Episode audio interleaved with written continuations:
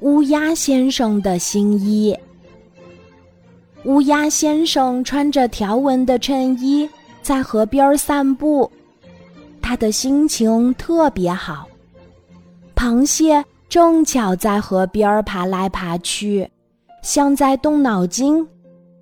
看见乌鸦先生，就打起了招呼：“你好，乌鸦先生，你穿上条纹的衬衣，真是太帅了。”螃蟹打招呼的时候，像老朋友一样拍着乌鸦的背，乌鸦的背上留下了一行行黑色的小泥点儿。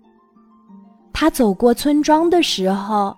小猫悄悄地跟在了他的身后。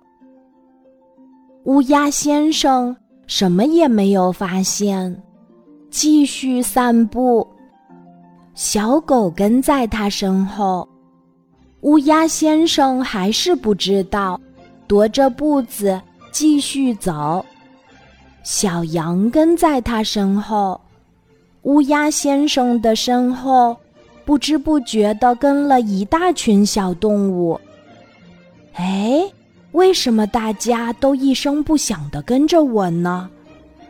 小猫说：“我们怕打扰您散步，所以悄悄地跟着您。”小狗说：“我们在看您的后背。”乌鸦先生问：“啊，我的后背？”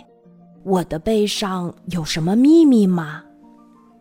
小羊说：“您的背上有一首歌。”乌鸦先生惊讶地问：“一首歌？”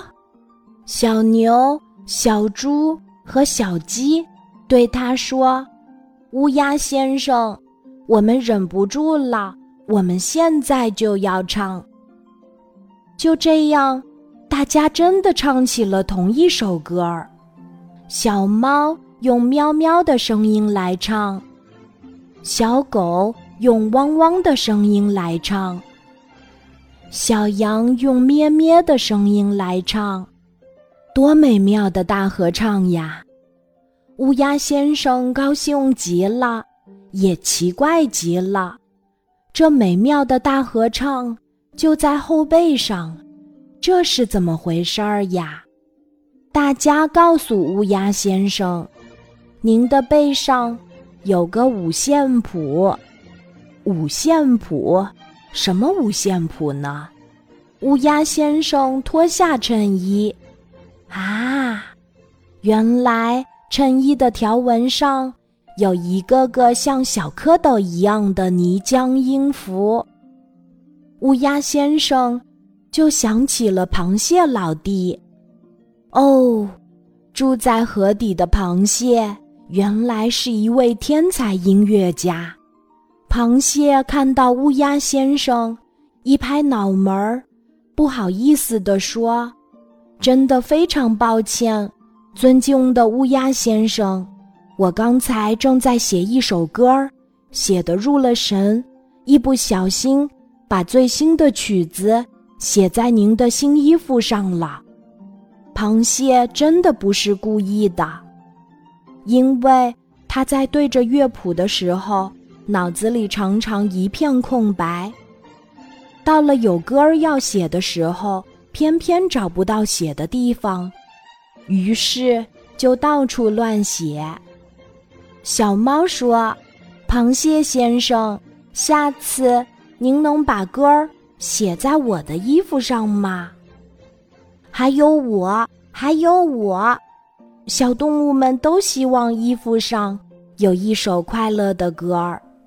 乌鸦先生特别高兴，他穿着涂了泥浆音符的新衣服，到处飞来飞去，把快乐的歌儿带到森林、草地和城市。正在听故事的小朋友。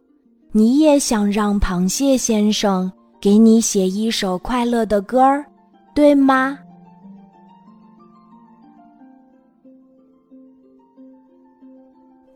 今天的故事就讲到这里，记得在喜马拉雅 APP 搜索“晚安妈妈”，每天晚上八点，我都会在喜马拉雅等你。